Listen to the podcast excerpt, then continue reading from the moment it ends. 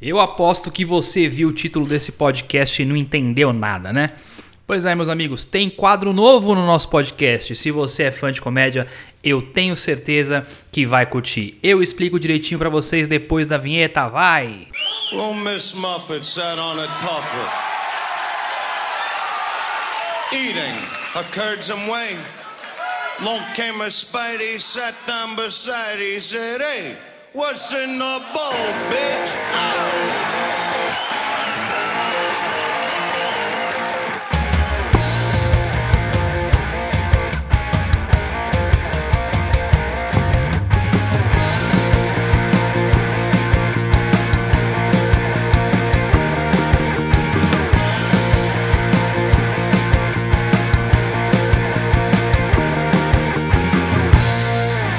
Sejam bem-vindos ao seu futuro podcast de comédia favorito. Eu sou o Luan Ferré. Este é o What's in the Ball Bitch, episódio número 46, a estreia de um novo quadro aqui no nosso podcast, onde eu vou fazer resenhas de livros sobre comédia. Olha só você. Vocês sabem muito bem que é, muito do que eu consumo sobre comédia é, para fazer os episódios vem de livros sobre teoria da comédia ou escritos por comediantes falando sobre a vivência deles na comédia, falando sobre a história da comédia e sempre são insights muito interessantes, né? Então resolvi fazer esse quadro para fazer resenha de alguns livros, né? E além disso, você sabe que eu sempre, sempre digo para vocês, né, que eu sou um grande incentivador que as pessoas pratiquem o hábito da leitura, seja relacionado à comédia, seja relacionado a outros temas, seja ficção, seja não ficção. E eu resolvi somar essas duas coisas para trazer aqui para vocês as, algumas resenhas eh, e os principais tópicos de alguns livros sobre comédia, tá? O nome dessa série é Taco Livrinho, porque eu não poderia perder a oportunidade de dar esse nome maravilhoso e fazer essa homenagem ao humor do tio do pavê, né? Aquela comédia de trocadilho, aquela comédia moleque, aquela comédia toque me voe. Então, decidi batizar a série com esse nome sensacional. Este é o primeiro episódio da série Taco Livrinho. Duas coisas que são importantes de dizer sobre essa série. Primeiro, que todas as resenhas elas serão de livros em inglês tá? E na maioria que não tenham disponibilidade em português, justamente para ajudar a galera que ainda não consegue ler inglês e também ter acesso a essas informações, né? Isso não quer dizer que você não tenha que estudar. Eu já disse isso umas centenas de vezes, né? Então estude inglês, tá? É, de preferência estude acordado, né? Não igual o Padilha que está estudando dormindo. É, estude acordado e estude porque é importante mesmo se você não for seguir uma carreira na comédia, você vai ter acesso a muito mais informação e a outras experiências que você só consegue se você falar outra língua. E a segunda coisa é que esses episódios eles não vão ser tão frequentes, né? Porque eu não vou ter tanto tempo para ler tanta coisa, né? E, e, eu vou eu leio coisas sobre outros temas, não só sobre comédia. Então, é, por uma questão de tempo, eu não vou conseguir fazer um episódio por mês. Mas de vez em quando vai pintar um episódio desse por aqui. É, principalmente se essa época de quarentena continuar por muito tempo, né? Que não tá nada fácil. É, talvez eu faça mais episódios nesse sentido, mas saibam que eles não vão ter a mesma frequência que os demais temas, né? Que eu tento fazer todo mês. Mas de vez em quando vai pintar alguma coisa aí, tá bom? A resenha desse episódio é de um livro chamado Don't Wear Shorts on Stage: The Stand-Up Guide to Comedy né? Traduzindo, não use shorts no palco, o guia stand-up de comédia. É de um cara chamado Rob Durham, que é um comediante americano. Ele não é um comediante famoso, né? É, eu vi também algumas coisas dele na internet. Ele também não é um comediante muito acima da média, assim, achei ele bem ruizinho. E assim como outros comediantes que são ruins e que não fazem sucesso, ele decidiu ensinar como fazer comédia. Zoeira, galera, brincadeira, piadinha aí, beleza? Pessoal que ensina aí, ó, são ótimos comediantes, nossa, maravilhosos. O livro, gente, é, o livro tem como objetivo principal mostrar como funciona a carreira de um comediante e o que você precisa saber para decidir se essa é a carreira que você quer para você. É cheio de dicas interessantes, ele meio que separa as explicações entre as suas primeiras apresentações, sobre seu MC, sobre seu convidado e sobre já ser o comediante principal da noite. E sempre as dicas meio que seguem uma pergunta, né? Ele vai explicando os sims e os nãos e os porquês e eu separei algumas dicas aqui para vocês, tá? Eu vou comentando, dando minha opinião sobre cada uma delas e a gente vai passando dica por dica. Como a dinâmica da comédia aqui no Brasil é diferente dos Estados Unidos, né, em relação aos clubes e como funcionam as noites, etc., algumas dicas acabam não sendo tão valiosas para o nosso cenário, mas algumas são bem universais, tá? É, só para vocês entenderem mais ou menos essa diferença dos Estados Unidos e para cá, é, na maior parte dos lugares funciona mais ou menos assim. Você começa como open mic, né? Em noites que são só de open mic, tá? Então eu tenho os clubes de comédia que fazem as noites de comediantes profissionais e esses mesmos clubes têm as noites que são só de open, tá? E geralmente essas noites acontecem é, nas datas que são menos atrativas para o público, né? Então, por exemplo, se o clube ele é de um estado que não é parte do principal circuito de comédia americano, né? Ou seja, eles, a maior parte dos comediantes mais famosos não moram naquela região essas noites acabam sendo no começo da semana, né? E as noites com os bons comediantes, que são os regulares da cidade, né? Ou que vêm de fora para fazer o show, acontecem no final de semana, tá? Nos grandes centros é meio que o contrário, né? Se você for falar sobre Los Angeles, Nova York, por exemplo, os shows bons são no começo da semana, tipo terça, quarta, quinta, né? E no final de semana, os comediantes que moram lá, eles vão estar tá na estrada fazendo shows em outros lugares ou em, ou em lugares maiores, né? Então acabam sendo noites mais fracas na maior parte das vezes. Entendeu? Então, por exemplo, na Comedy Store lá em Los Angeles, a melhor noite da semana é a de terça-feira. Por quê? Porque todos os comediantes grandes que moram lá, eles voltam para da estrada no, na segunda-feira e na terça-feira eles ainda estão em Los Angeles. Então eles vão para lá para se apresentar. No, chega na quinta, na sexta, eles já estão na estrada de novo. Entende? Então é assim que funciona meio que a dinâmica. O único dia que é mais ou menos universal é domingo, que é um dia meio morto assim para comédia, o pessoal acaba não indo muito. Então muitas das vezes ou fica nesse, nesse intervalo ou fica no domingo as noites de Open lá nos Estados Unidos, tá? E lá, como que funciona essa, essa carreira, esse, esses, esses degraus? É, você vai ter a oportunidade de se apresentar nessas noites de Open, quando você estivesse começando, né? E se você se destacar entre os Opens, o dono do clube te chama para ser MC de alguma noite, para ser mestre de cerimônias de alguma noite. E você vai ter a oportunidade de apresentar os demais comediantes, tá? Então é naquela fase que ainda você tem seus 5 minutinhos, eles vão te dar a oportunidade de você ser MC de uma noite que seja um pouquinho menor. Você se destacou como MC, você recebe a oportunidade de ser MC de um show importante, né, de algum comediante famoso ou dos regulares da cidade.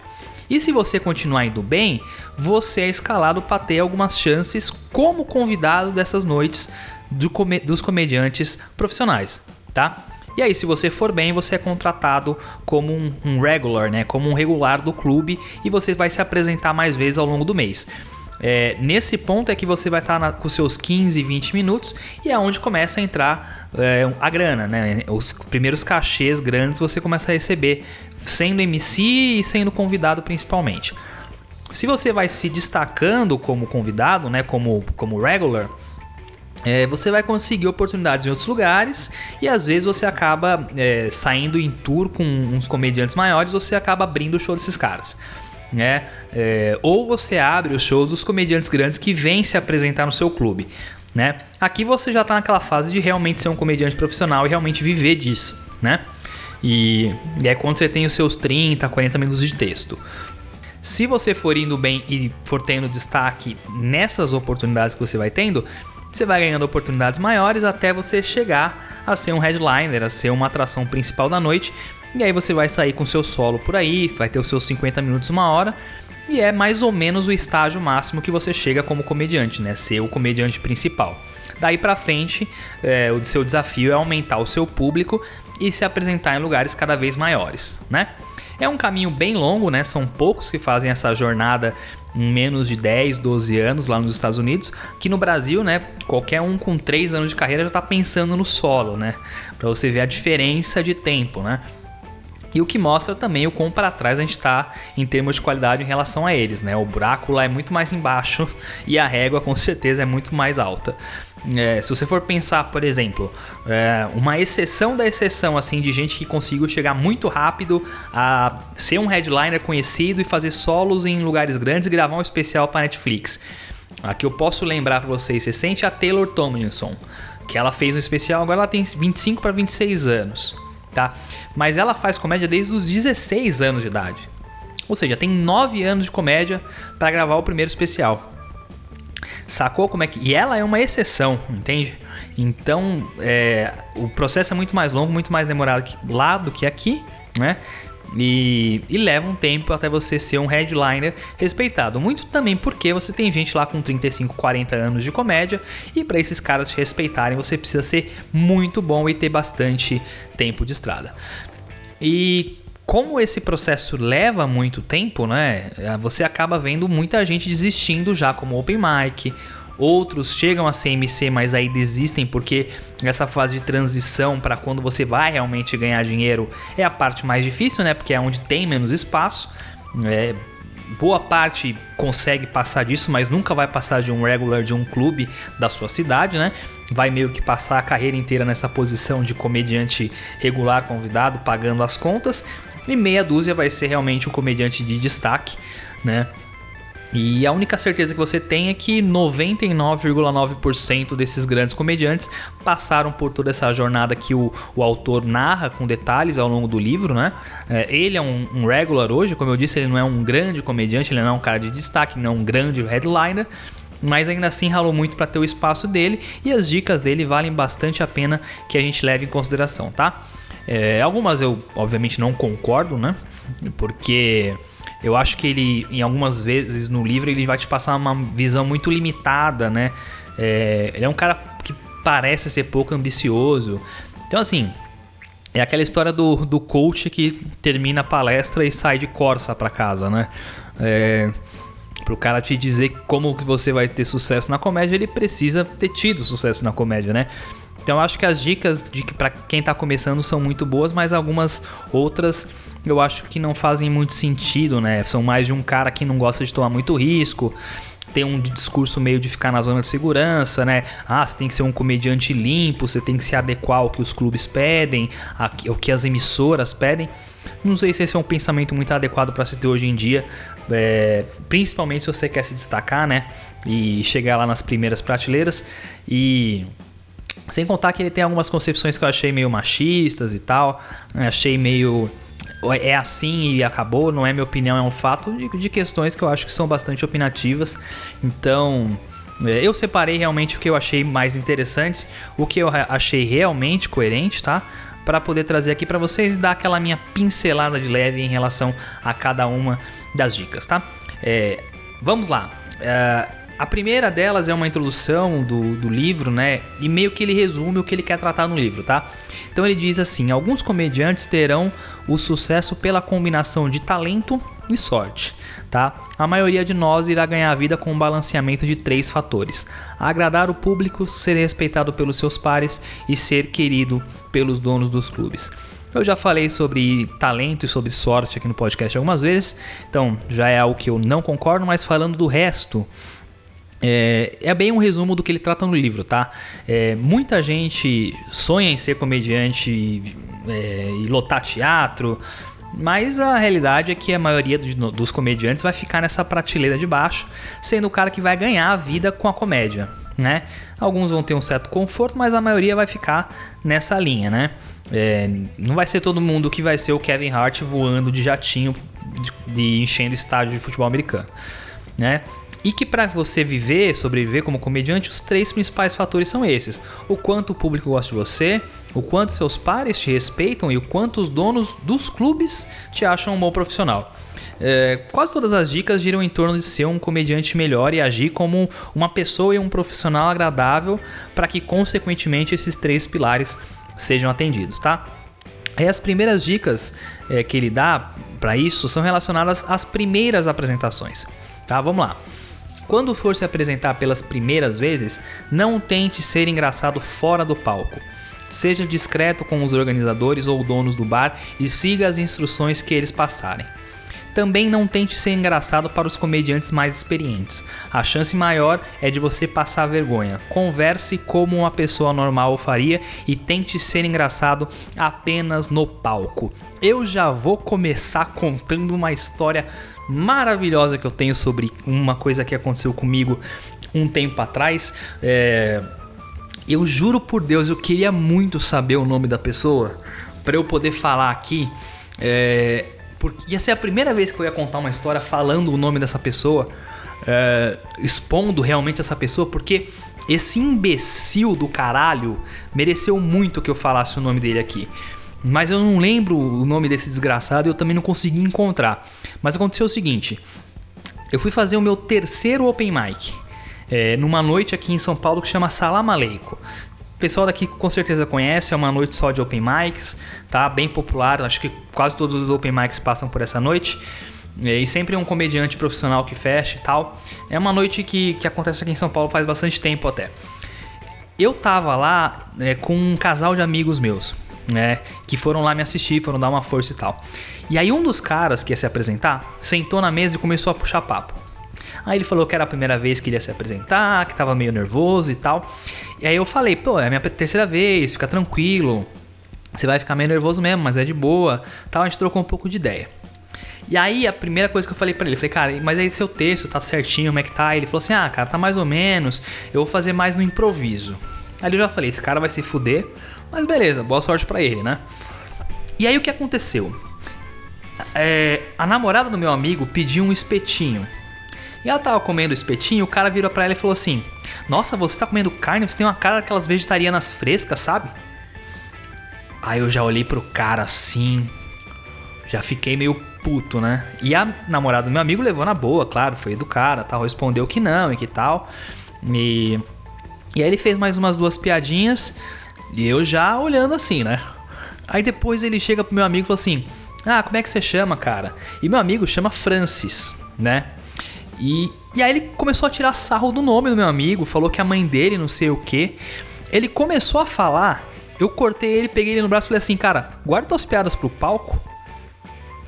E aí ele ficou meio assim, tal, mas continuou meio que tentando fazer piada e não saiu da mesa e ficou tentando puxar assunto. E cara, toda vez que eu lembro dessa história eu fico pensando, se eu soubesse que eu nunca mais ia fazer open na minha vida, eu não tenho ideia do que eu teria feito com esse cara, velho. Porque eu fiquei, eu fiquei muito puto. Eu de verdade fiquei muito puto. O que esse cara acha que ele tem o direito de sentar na mesa, né, de uma pessoa que ele não conhece e começar a fazer piada ofendendo essas pessoas fora do contexto do show, tá ligado?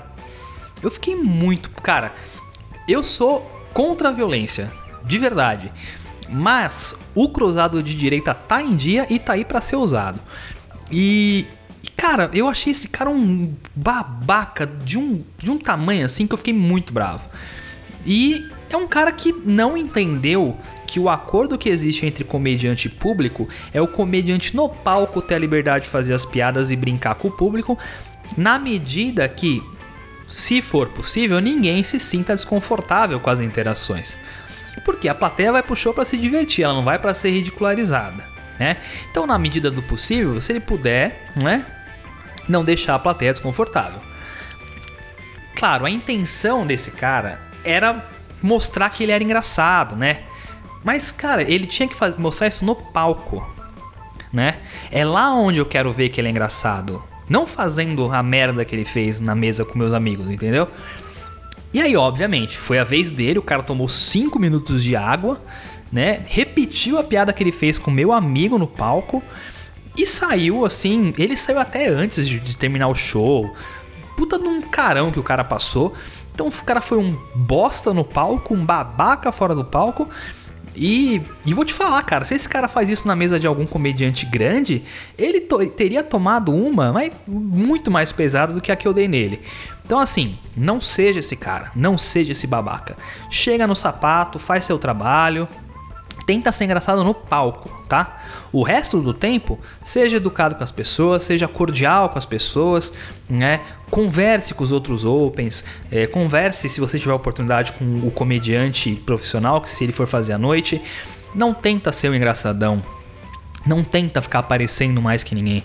As pessoas têm que sair com uma, uma, sensação positiva de você no palco. É esse o seu objetivo. As pessoas têm que olhar o que você fez no palco e te acharem engraçadas, tá? O resto, seja, passe, fique no sapato, fique tranquilo. Entenderam?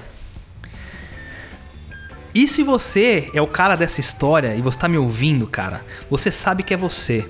Manda uma mensagem lá no, no, nosso Instagram que eu vou ter o maior prazer de repetir todos os adjetivos que eu encontrei para você naquele dia, cara. E vamos lá, calmando. Próxima dica: não tente imitar outros comediantes no palco. Além de gerar comparações dos seus pares, você não tem a mesma experiência que ele para fazer as piadas no mesmo nível. Você não vai soar como a encarnação de fulano de tal. Apenas vai fazer seus pares olharem para você e pensarem, ele tá tentando ser fulano de tal. Essa é uma parada muito difícil para quem tá começando, né? Mas é muito importante ter isso na cabeça. No seu início como comediante, você tá muito afundado nas suas referências ainda, né? Então, se você é um cara que assiste muito o comediante X, inevitavelmente você vai tentar emular esse comediante no palco, né? E, e, eu falei disso no episódio das dicas do Gary Goom, episódio 44 aqui do podcast, mas não custa lembrar de novo. Tente ser você mesmo no palco é, e observe se você não está pegando manias de falar ou de fazer gestos que outros comediantes têm, né? É, acho que uma, um dos fatores que todos os grandes comediantes têm em comum é que eles têm uma personalidade única, né? Que não remete muito a outras pessoas. Claro, algumas influências refletem, mas eles são únicos, né? Isso é difícil no começo, principalmente se você é muito fanático por algum comediante, mas sempre tenha atenção nesse ponto e principalmente não faça de propósito, tá? Não suba no palco e tente falar igual Ventura, né? Isso não te faz o novo Ventura, te faz uma imitação barata que ninguém vai se importar. Então, seja você mesmo no palco, ok? Quando estiver escrevendo seu primeiro ato, fale sobre você e comece falando sobre algo em relação à sua aparência. Isso ajuda a ganhar a plateia mais rápido. A audiência quer ouvir algo que seja simpático e a forma mais fácil de fazer isso é se mostrar vulnerável. Essa é uma dica que é muito interessante porque é uma estratégia muito boa para suas primeiras apresentações, tá? É, começa falando algo sobre você.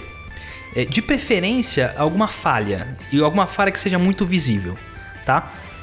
É, quando você faz isso, você se torna, você se mostra vulnerável para a plateia e você consegue criar certa empatia, né? Muitas vezes vai cair em algumas piadas mais óbvias, né? Por exemplo, você é gordo, então via de regra, as primeiras ideias vão vir na sua cabeça vão ser muito clichê, né?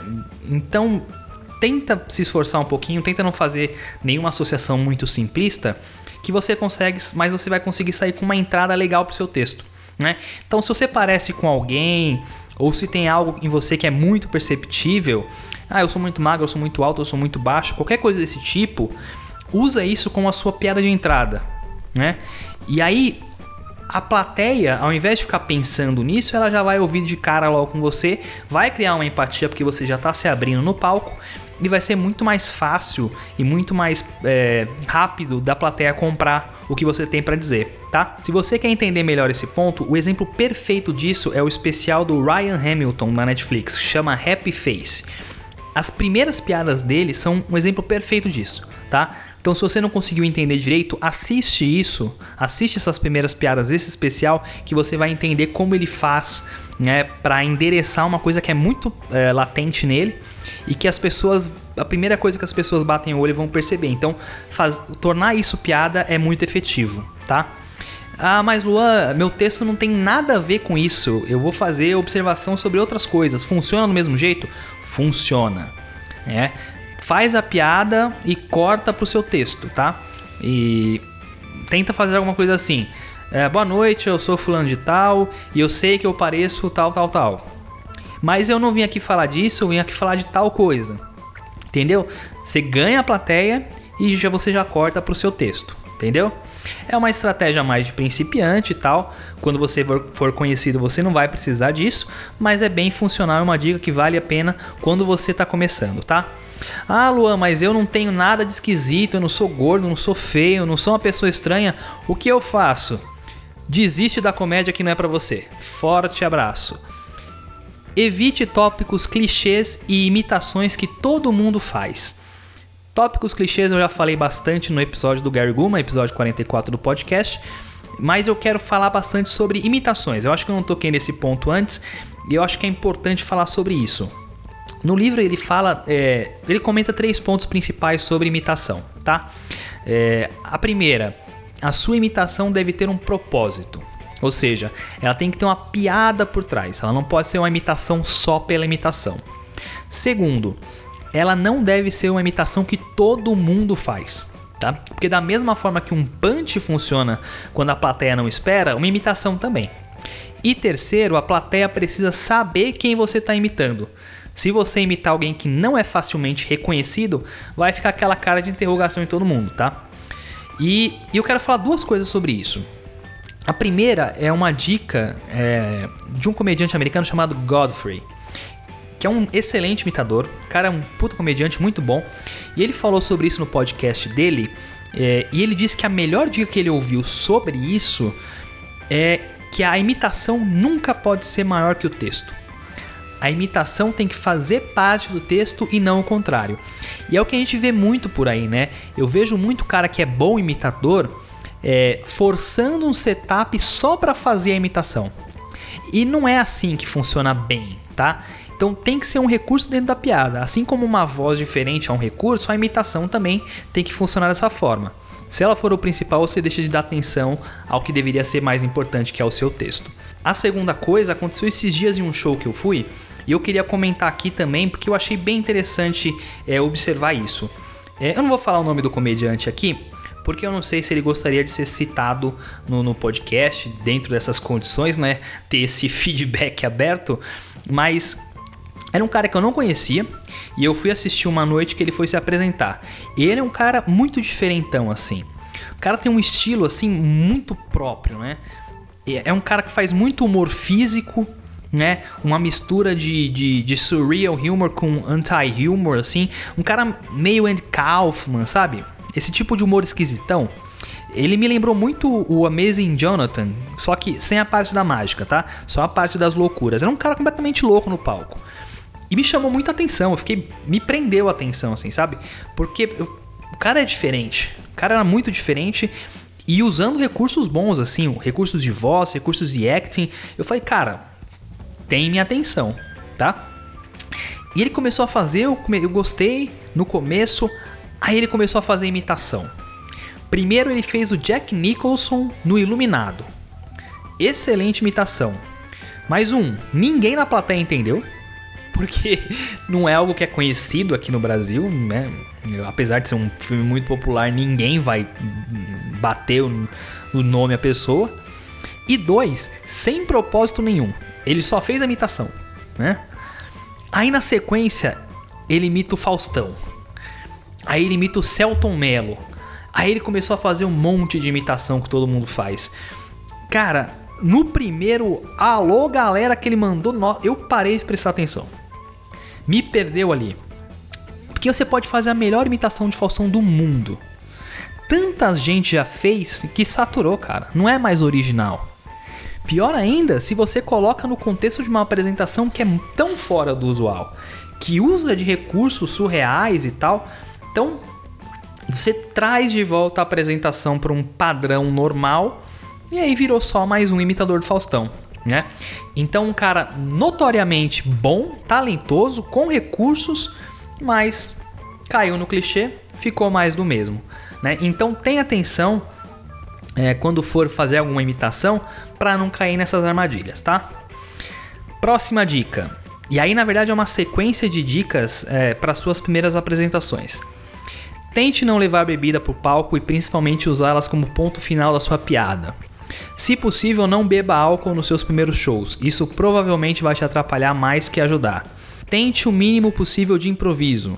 Não tente interação com a plateia. Não tente humor físico que envolva cair no chão ou algo do gênero. Fique atento ao seu volume no palco e não grite no microfone.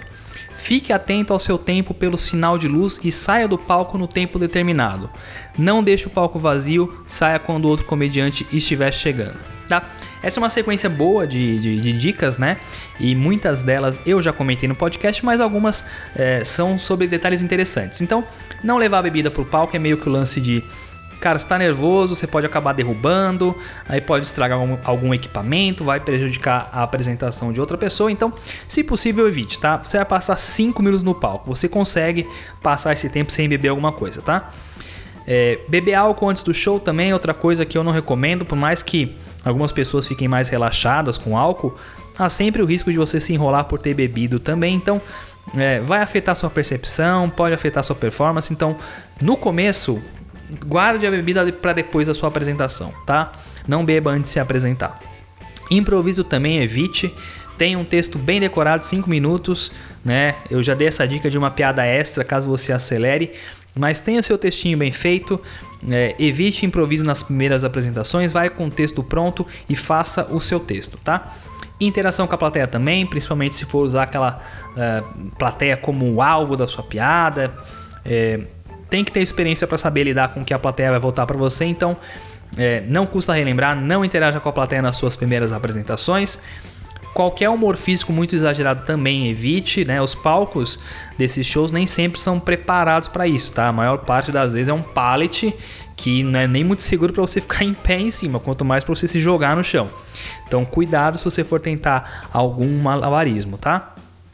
E o volume da sua voz é importante, né? As pessoas precisam te ouvir, então é importante que você projete a sua voz para que as pessoas te ouçam, tá? É, antes do show, é, presta atenção em quem está fazendo, como é que está o volume do microfone. É, está muito alto, você dá uma maneirada. E pelo amor de Deus, pelo amor de Deus, não grita na porra do microfone, tá? Se tem alguma parte do seu texto que você precisa gritar, afasta o caralho do microfone da boca, tá? Eu obviamente não vou falar o nome da pessoa, mas tem uma comediante aqui em São Paulo que eu já assisti algumas vezes, que ela tem um texto que ela grita no microfone e ela tem uma voz ardida do caralho. Eu tenho vontade de tacar cadeira nela toda vez que ela faz isso. Se você for gritar, grita longe do microfone, tá? Vai dar o mesmo efeito na piada. Você não precisa estourar o tímpano de todo mundo para fazer uma piada que você grita, tá bom? E respeite o seu tempo e obedeça ao sinal de luz. Isso é legal de falar porque nem todo mundo sabe o que é esse tal de sinal de luz, né? Como que acontece é, dentro do, do, do, das noites de Open, principalmente. Eu acho que eu já comentei nesse episódio, mas não custa recapitular. É, quando você vai se apresentar, tem alguém que está controlando o tempo da apresentação, né? E, e, antes de você se apresentar, ele vai combinar com você como é que é, é o sinal de luz. É, um, é literalmente uma lanterninha que ele vai mirar para você para te dar um sinal é, que está faltando um minuto para ter, terminar o seu texto. A maioria das vezes é um minuto, tá? Então presta atenção nisso e sempre que ele sinalizar para você, é, sinalize para ele de volta que você viu, tá? Assim, de forma sutil, faz um 5 a cabeça, faz um positivo com o dedo. Não precisa falar com a pessoa, não precisa falar, ah, tá acabando meu tempo, falta um minuto. Não. Só faça com que ela veja que você viu que tá acabando seu tempo e termine dentro do seu tempo, tá? Não ultrapasse o tempo determinado para você, tá bom? Você pode ser o novo Dave Chappelle, não importa, você vai se queimar com todo mundo se você não obedecer o seu tempo determinado, né?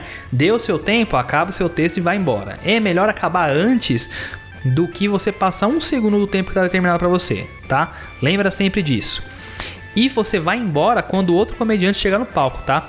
Chama o próximo comediante ou MC da noite, dependendo de qual foi a noite que você for se apresentar, e espera ele chegar, cumprimenta o cara, entrega o microfone e sai, tá? Nunca deixa o palco vazio, beleza?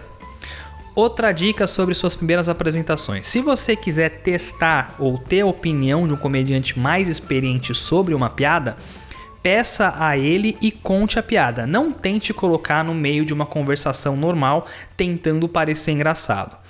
Não se preocupe se ele não ri da sua piada. Comediantes profissionais são programados para analisar piadas mais que aproveitá-las. Ouça o feedback e aceite a crítica, principalmente se for negativa, e trabalhe para melhorar sua piada ou para descartá-la. Isso é uma parada legal de se dizer, né? Porque os comediantes têm muito essa troca, né? De testar a piada um com o outro, de perguntar o que o outro acha de tal piada.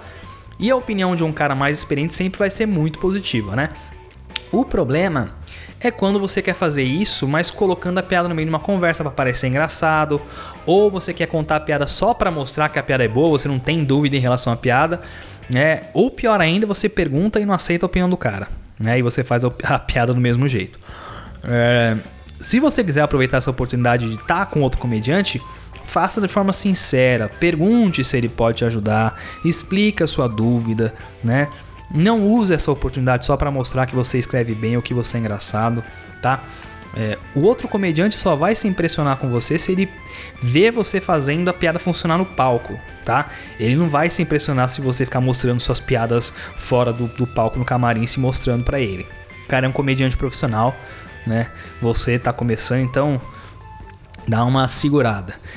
É, não seja inconveniente com, o cara é, e use essas oportunidades com sabedoria, tá? É, não, não use para se mostrar o engraçadão da galera.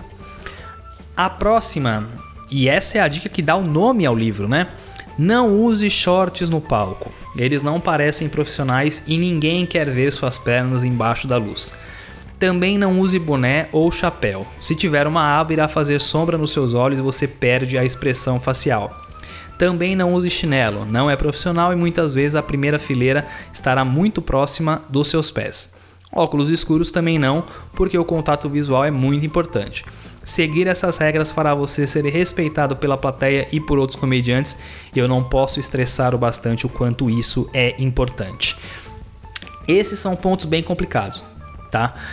É, e aí ele complementa, inclusive, é, endereçando é, a questão dos shorts ou de roupas mais sensuais para meninas, tá? E aí o discurso dele é aquele velho, você quer ser lembrado pela forma que está vestido ou pelo seu ato, né? Essa questão é muito complicada, né? Existem exceções para todos esses pontos que ele falou. Existem comediantes que usam boné, existem comediantes que usam chinelo, existem comediantes que usam óculos escuros e existem comediantes que usam shorts, homens e mulheres, né? Mas via de regra, via de regra, os comediantes realmente não usam nada disso, tá? Pega a lista de todos os comediantes que estão disponíveis na Netflix e vê quantos deles fazem uso de qualquer uma dessas coisas que ele falou. Via de regra, eles não usam, tá? É, eu não quero entrar nessa polêmica do que é certo do que é errado, tá? Mas minha visão é a seguinte: pensa, pensa assim quando você for fazer essa escolha. O que eu estou vestindo de diferente dessa lista tem propósito na minha apresentação? Né? O meu boné tem algum propósito? O chinelo tem algum propósito? O short tem algum propósito? Se tiver, tudo bem, você vai entrar dentro dessa exceção e vai estar tudo certo. Via de regra, não tem. Se não tem, é melhor evitar, tá? Usa uma camiseta normal, nada que chame atenção, nada com estampa engraçadinha. Uma calça jeans, um sapato, um tênis e menos é mais. Pense sempre nisso. Agora, o lance das meninas usarem roupa curta ou provocativa. Eu acho o seguinte, eu, Luan, tá? As meninas têm direito de usar roupa curta onde elas quiserem, se vestir como elas quiserem, fazer o que elas quiserem da vida e ninguém tem nada a ver com isso. Ponto. Tá? Entra uma comediante no palco tá com short curto. Ah, eu vou julgar ela pelo short ou pelo texto? Você tem que julgar ela pelo texto. Se o texto for ruim, ele é ruim independente do tamanho do short. Se ele for bom, ele é bom independente do tamanho do short. Minha opinião, tá? Agora, se você é uma comediante mulher, tenha ciência do seguinte: parte da plateia discorda de mim, parte da plateia não vai prestar atenção no seu texto. Vai prestar atenção na sua perna de fora, vai prestar atenção no seu decote, ao invés de prestar atenção nas suas piadas. Isso vai acontecer. Quando você faz essa escolha, você está assumindo esse risco. Ok? Parte dessas pessoas vão inclusive descreditar você por conta de como você está vestida. Tá? Elas estão erradas, ah, não é, o, não é certo, isso é machismo, isso é objetificação. Pode ser tudo isso aí. Mas o mundo que a gente vive não é o ideal. O fato é esse. As pessoas vão julgar você não só pelo seu texto, e algumas já vão ter uma antipatia antes mesmo de você entrar, eh, potencializada por conta disso. Então, assim, se eu for te dar uma dica, use algo que seja coerente com o seu texto. Tá? É coerente com a sua persona, é coerente com o que você está passando no seu texto, com o seu, com o seu propósito dentro do texto. E tente fazer com que isso seja secundário e menor que o seu ato. Ok? É a mesma coisa que um cara tentar colocar uma roupa muito chamativa e isso ser menor que o ato dele. Tá?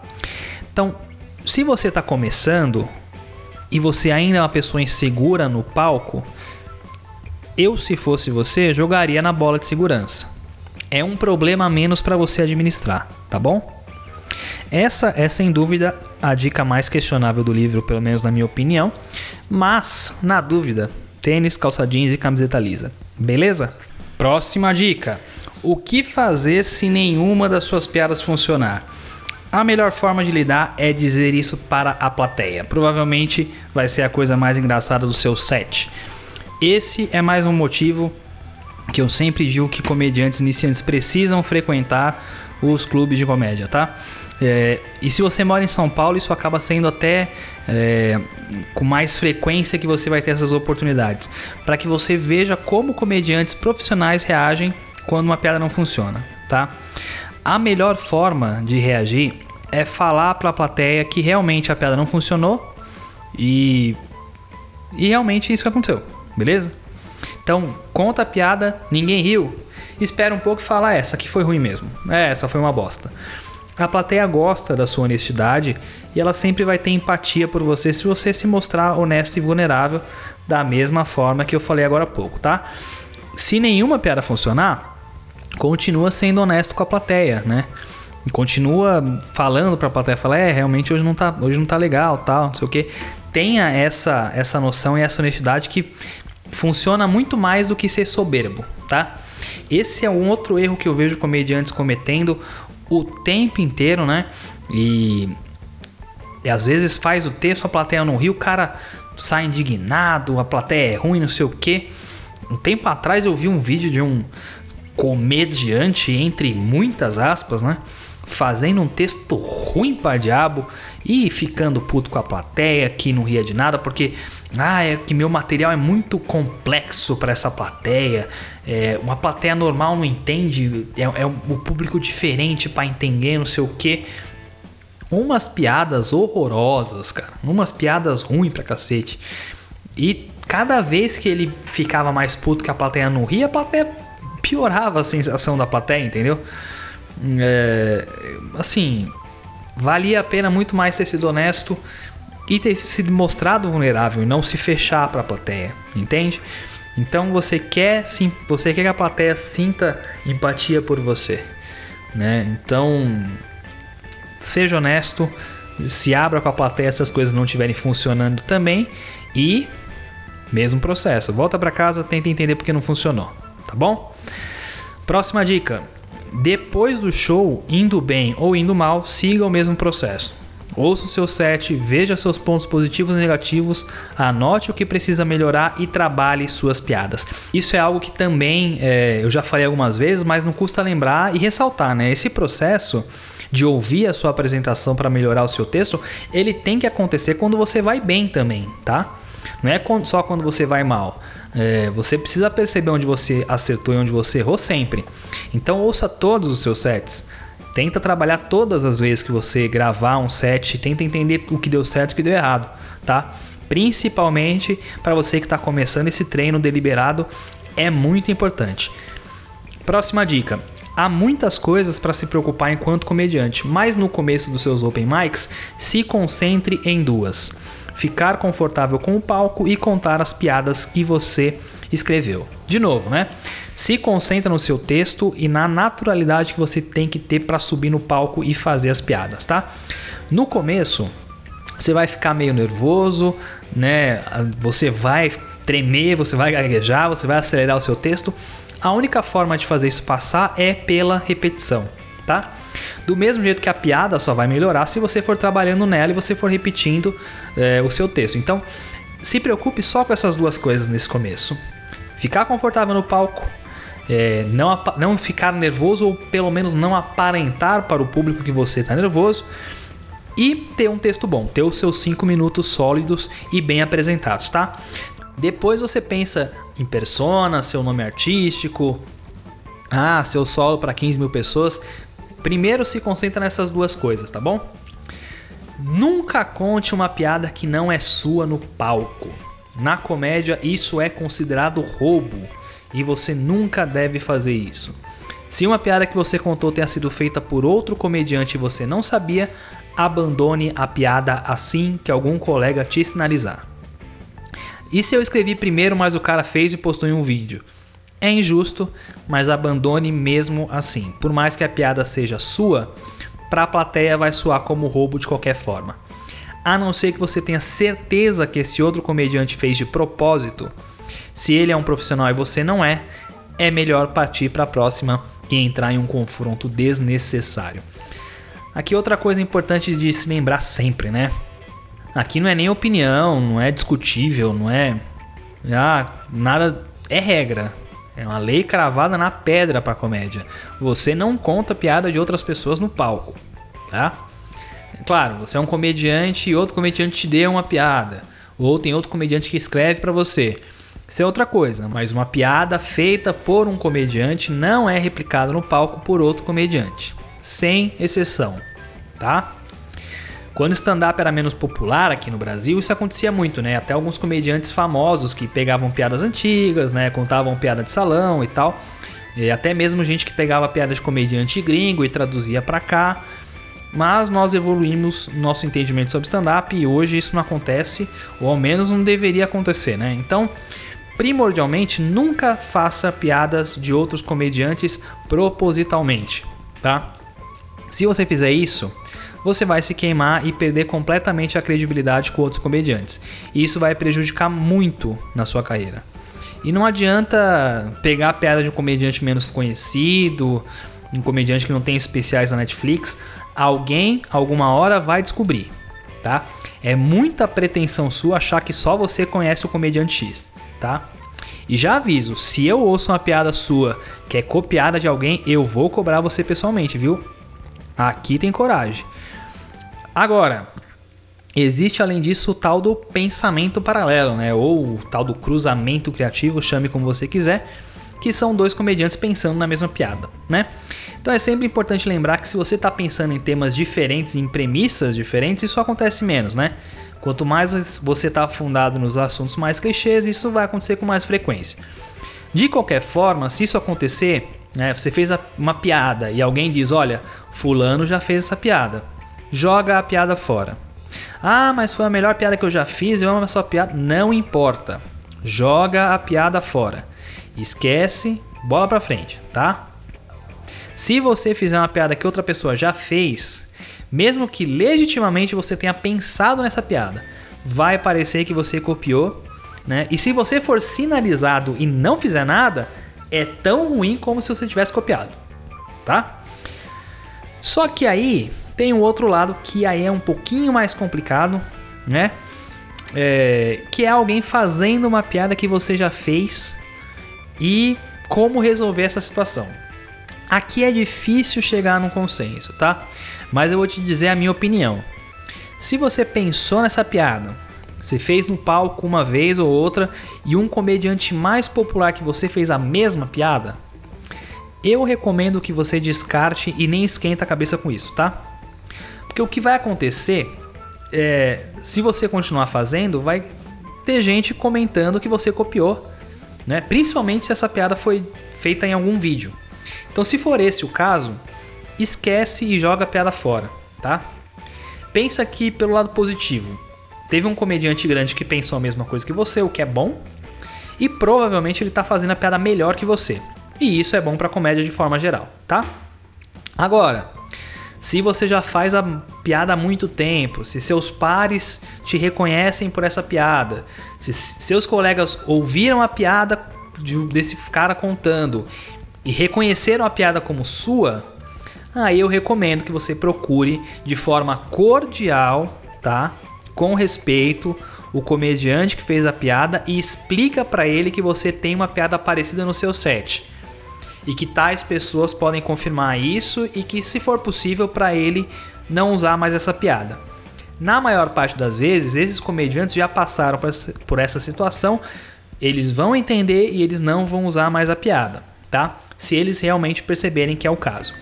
Se ele não quiser largar a piada, aí você decide o que é melhor. Continua fazendo e corre o risco de ouvir a comparação de pessoas, né? Ou larga a piada e parte para a próxima, tá? Aconteceu um caso recente de uma pessoa que fez é, a piada de outro comediante, né? E essa pessoa é muito mais popular que esse comediante, mas todo mundo no circuito é, sabe que essa piada é dele. E assim, é muito provável que a pessoa que fez também sabe, né? E ela fez a piada num vídeo e foi cobrada por ter feito a piada no vídeo por outros comediantes, é, mas o vídeo tá no ar até hoje. Então, não sei como é que foi a conversa, mas claramente é um caso onde a corda vai estourar pro lado mais fraco. Se ele fizer a piada que é dele, em algum lugar alguém na plateia que viu o vídeo vai dizer que ele tá copiando e não a outra pessoa. Então assim é foda, é injusto. É, é, tenta sempre é, negociar da forma mais cordial e educada possível, mas às vezes você fica sem alternativa, tá? É, assim, faça a sua parte e cobre seus pares para que eles façam a deles, né? Não roube piada de ninguém, não copie piada de ninguém, tá? Aliás, falando nisso, tem um vídeo muito bom sobre isso no canal do Avoc Miranda, né? Ele fez um episódio falando sobre histórias de roubos de piadas lá nos Estados Unidos. Vídeo muito legal. Confere lá que, apesar do Avok como pessoa ser um lixo, um baita do mau caráter, o canal dele é bom, vale a pena conferir. Esse e os outros episódios da série dele, tá? Próxima dica. É mais ou menos nessa mesma linha. Se durante uma noite um outro comediante fizer uma piada com o mesmo tema que as suas piadas, a melhor forma é fazer o público é, entender que você está ciente disso. Você pode introduzir sua piada como é, como fulano comentou sobre o assunto X, eu também passei por isso. Tenha cuidado para que a piada não seja muito parecida ou o punch seja o mesmo. Se elas forem para caminhos diferentes, ok. Se forem para o mesmo, descarte aquela piada do seu set naquela noite ou até mesmo para todo o sempre. Isso acontece muito, principalmente noite de Open, né? A galera que está começando acaba escrevendo sobre os mesmos assuntos. Aliás, não quero nem imaginar quando passar a quarentena e, eu, e começarem com piada do corona. Vai ser tanta piada ruim que eu tô pensando em ficar mais uns seis meses assim de quarentena sem ir em clube de comédia depois que voltar, só para evitar de ouvir tanta piada de corona, né? É, mas enfim, se isso acontecer com você, é, deixa a plateia saber. Fala assim, ó, como fulano comentou, tal, tal, tal, tal, tal. E segue o seu texto. Esse é outro motivo porque é importante que você assista as outras pessoas que vão se apresentar na noite, né? Para você não cair na armadilha de ser repetitivo. Então tenha cuidado nas suas apresentações e lembre-se que se você escrever sobre temas menos clichês, a chance disso acontecer é menor. E ele resume as dicas de como começar com: trabalhe para ter 5 minutos sólidos e que a maioria das, das plateias irá entender e apreciar. As próximas dicas são mais voltadas para as próximas apresentações, né? E a primeira delas é: a pessoa que vem antes de você pode ter ido muito mal, ter ido bem ou ter ido muito bem. A melhor forma é começar a sua apresentação mostrando para a plateia que você teve a mesma impressão deles. Uma coisa legal de dizer sempre, né? É, quando você entra no palco, é legal que a primeira coisa que você faça é pedir uma salva de palmas para o comediante que estava lá, né? Uma cordialidade que é importante na nossa, no nosso meio. E é muito importante que você esteja na mesma página que a plateia, né? Então, se a apresentação teve uma reação muito forte, mantenha essa reação no seu pedido de palmas, né? Então, se empolgue junto com a plateia, né? Muitas palmas pro incrível fulano, sensacional, sabe? Mantenha a vibe da plateia. Agora, se a apresentação for ruim, aí é um pouco mais complicado. Eu não te aconselho a zoar o seu colega, primeiro porque não é legal, né? Segundo porque você pode ir mal também. Então, é, se realmente a vibe da plateia estiver muito para baixo, e a apresentação da, da- do cara foi tão ruim que deixou a plateia desconfortável, tá, às vezes é bom quebrar com uma brincadeirinha, pode funcionar melhor, porque senão você vai pegar essa vibe para sua apresentação, tá? De novo, tenha cuidado, não soe arrogante, é, não, não faça uma crítica vazia ao seu colega, tenha bom senso e se couber, faça uma brincadeira, tá? Próxima dica: como lidar com hecklers, né, as pessoas que atrapalham o show. Existem dois caminhos. O primeiro é quando você percebe que a plateia não chegou a ficar distraída pela interação, ignore a pessoa. né? Se o show estiver indo bem, a plateia vai ficar do seu lado e o heckler vai passar vergonha. A segunda forma é quando você percebe que a plateia chegou a ficar distraída pela interação, a primeira coisa a fazer é pedir para que ele repita o que ele disse. Muitas das vezes ele congela e não fala nada, o que te permite seguir com o seu show ou fazer uma piada relacionada à falta de coragem dele. Se ele repetir, você teve tempo para pensar numa resposta que deve ser à altura do que foi dito.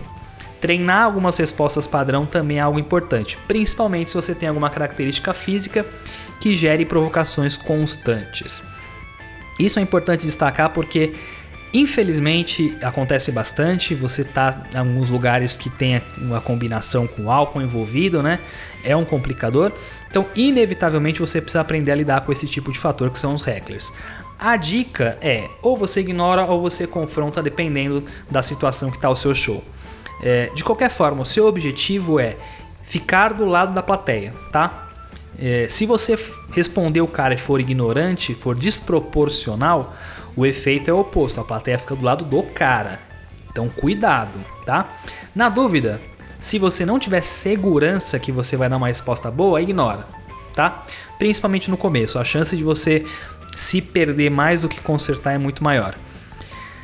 Além da experiência de se apresentar, tente assistir a maior quantidade de comédia ao vivo nos clubes que for possível.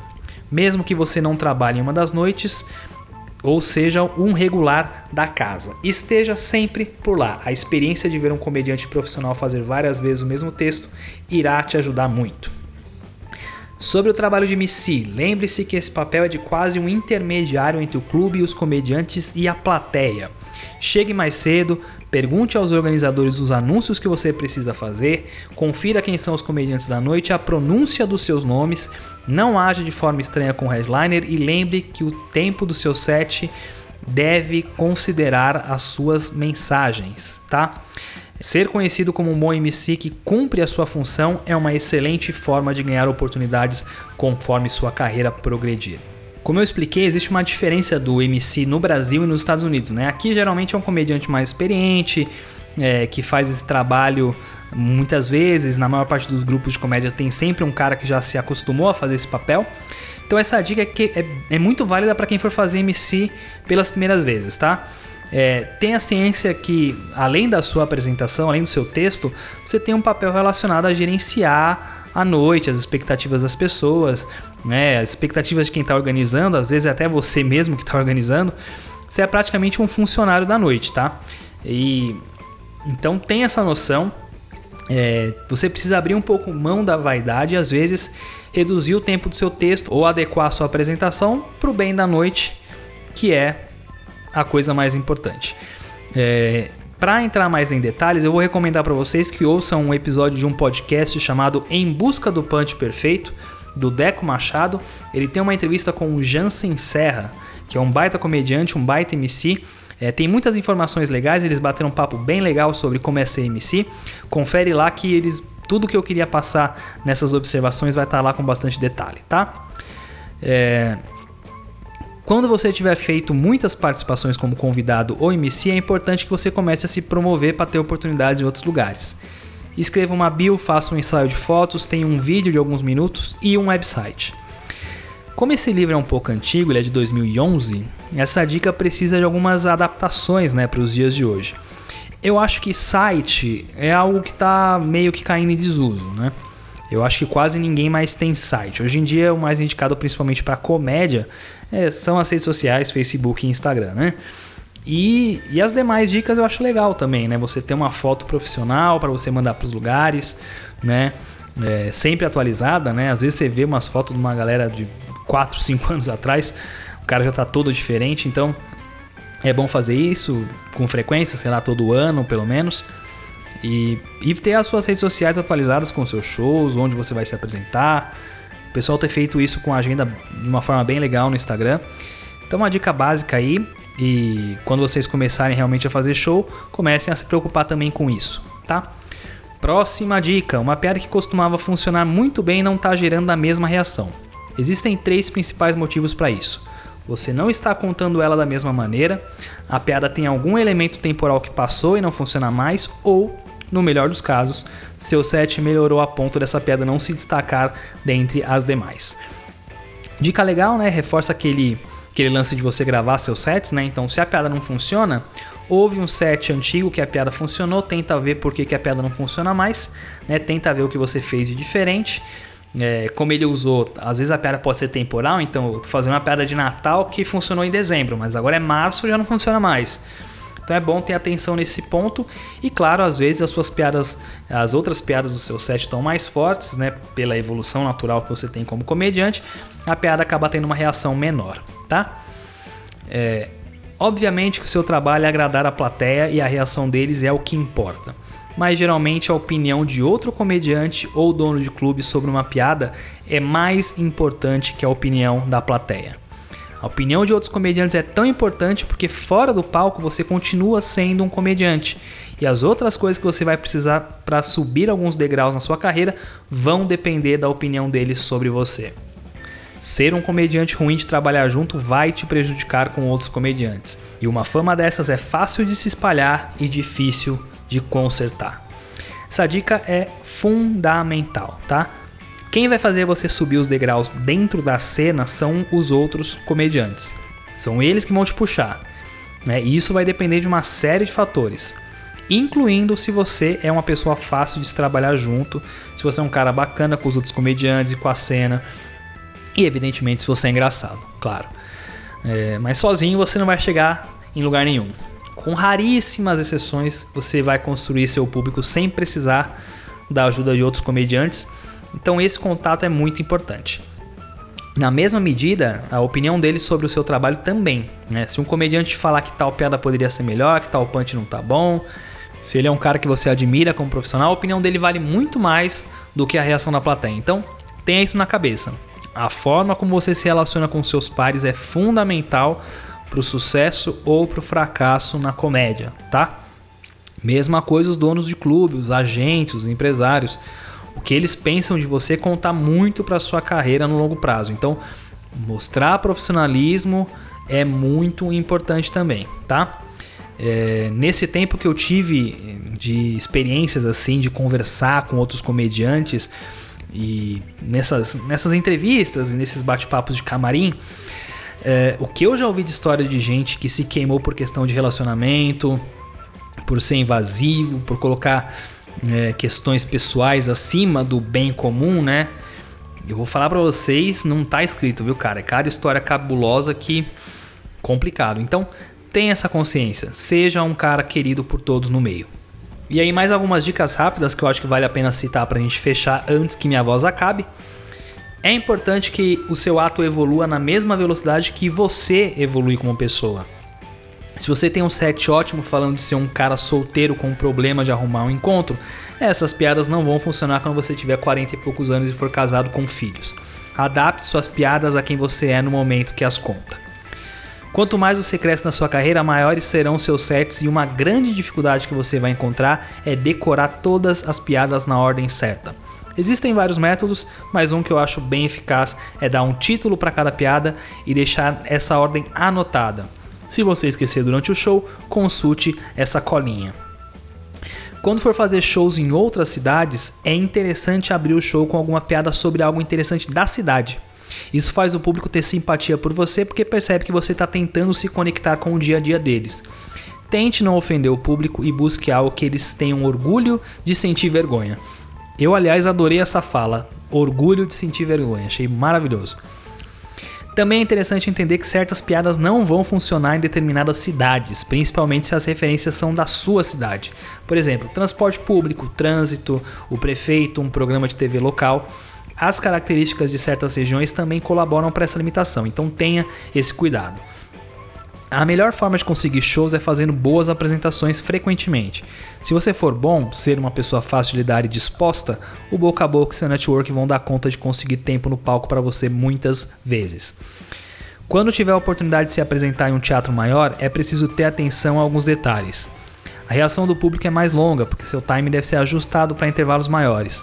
Expressões faciais e corporais precisam ser mais evidentes e você precisa se acostumar a ocupar um palco maior com uma luz mais forte na sua cara. Se você ainda não consegue se sustentar apenas com comédia, procure trabalhos que tenham flexibilidade de horários. Muitos comediantes se cadastram em agências de modelos para comerciais e participações na TV. Essa é uma alternativa bem lucrativa. Aqui no Brasil, muitos acabam pegando trabalho de roteiro, edição de vídeo e tal, então é uma dica bem aplicável a vocês por aqui. É importante que você aprenda a economizar dinheiro enquanto estiver na estrada. Na comédia existe algo chamado a cláusula do sofá onde sempre que um comediante de fora vai para uma cidade e precisa de um lugar para dormir, o comediante local oferece seu sofá de casa, sem cobrar nada por isso. Ao longo da sua carreira, você vai se ver nos dois lados dessa situação muitas vezes. E aqui, é, no, no livro, ele dá várias dicas gerais de economia, mas eu acho que a principal é que você deve aprender a ter um estilo de vida abaixo dos seus ganhos médios, né?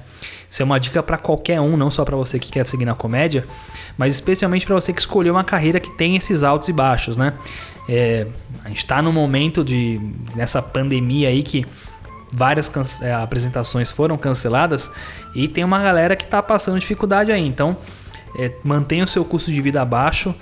Quanto mais baixo, mais fácil para você guardar dinheiro e passar por essas situações complicadas, tá? Se mudar para Los Angeles não é uma boa ideia enquanto você for um comediante em desenvolvimento. É uma coisa que você deve fazer quando for um produto acabado. A concorrência com outros headliners, alguns deles que ainda têm trabalho formal, e o custo de vida na cidade serão dois grandes problemas que você precisa estar em um estágio avançado da carreira para enfrentar. E aqui a comparação é clara com São Paulo. Né? Eu sempre digo que se você estiver vindo para São Paulo para aproveitar outras oportunidades de trabalho também, talvez valha a pena. Vir só pela comédia enquanto você não é minimamente consolidado é um risco muito alto, tá? Vale mais a pena passar temporadas aqui e voltar para sua cidade do que se mudar para cá.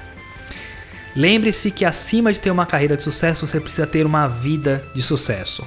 A comédia eventualmente vai dominar seus relacionamentos, sua saúde mental e sua saúde física. Tome as decisões para que suas metas de sucesso profissional não sobreponham todos os aspectos pessoais. E por fim, o grande recado do livro é: não é uma hora no palco que vai definir o seu sucesso na carreira da comédia. É o que você faz nas outras 23 horas, tá? Enfim, é um livro que vale bastante a pena ler, tá? Ele é um livro relativamente curto, tem 160 páginas, mas é bem direto ao ponto, é bem organizadinho.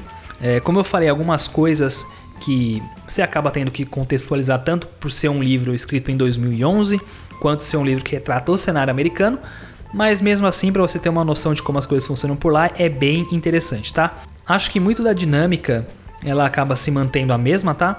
É, então vale a pena ler, entender e tal, para você perceber também a dificuldade como que é lá é, nos Estados Unidos, como o pessoal que vive de comédia, o que eles passam por lá. É um livro bacana, eu gostei bastante. É, na versão Kindle, né, na versão e-book, ele custa menos de 20 reais, tá? Então é um livro bem baratinho também, só tem em inglês, como eu comentei, mas é um livro legal também se você está estudando, porque é um livro que tem uma linguagem até relativamente fácil. É, a versão física complica bastante, porque ela custa 115 reais, então como eu sempre digo, compre um Kindle, é o melhor investimento que você faz se você quiser conservar o hábito da leitura, tá? É, vale a pena, compra lá, leia e depois você me conta o que você achou, beleza? É isso aí, espero que vocês tenham gostado do novo quadro. É, esse acabou ficando até mais parecido com os episódios da série É o que, né? Principalmente com esse último do Gary Guma. É, mas muito por conta da formatação do livro, né? Os outros vão ter uma dinâmica um pouco diferente, mas sempre com esse mesmo objetivo de trazer os principais insights para você é, que gosta de comédia e principalmente para você que é comediante, iniciante ou iniciado que quer aprender um pouquinho mais sobre a nossa arte, beleza? Recadinho de sempre, se inscreva no nosso podcast, no seu player de podcasts. Se você curtiu nosso episódio, divulgue nosso podcast para os seus amigos que gostam de comédia. Siga nossas redes sociais, Instagram e Twitter é o arroba podcastcomédia. De novo, vou ter que repetir para vocês. Não me sigam no meu perfil pessoal. Eu não posto nada de comédia por lá. Sigam o Instagram do podcast, arroba podcastcomédia. Beleza? Eu sempre posto vídeos legais legendados lá. E sempre que tem episódio novo, vocês ficam sabendo por lá também. Beleza? É isso aí. Fiquem em casa, lavem as mãos. Um abraço de longe e viva a comédia. Tchau!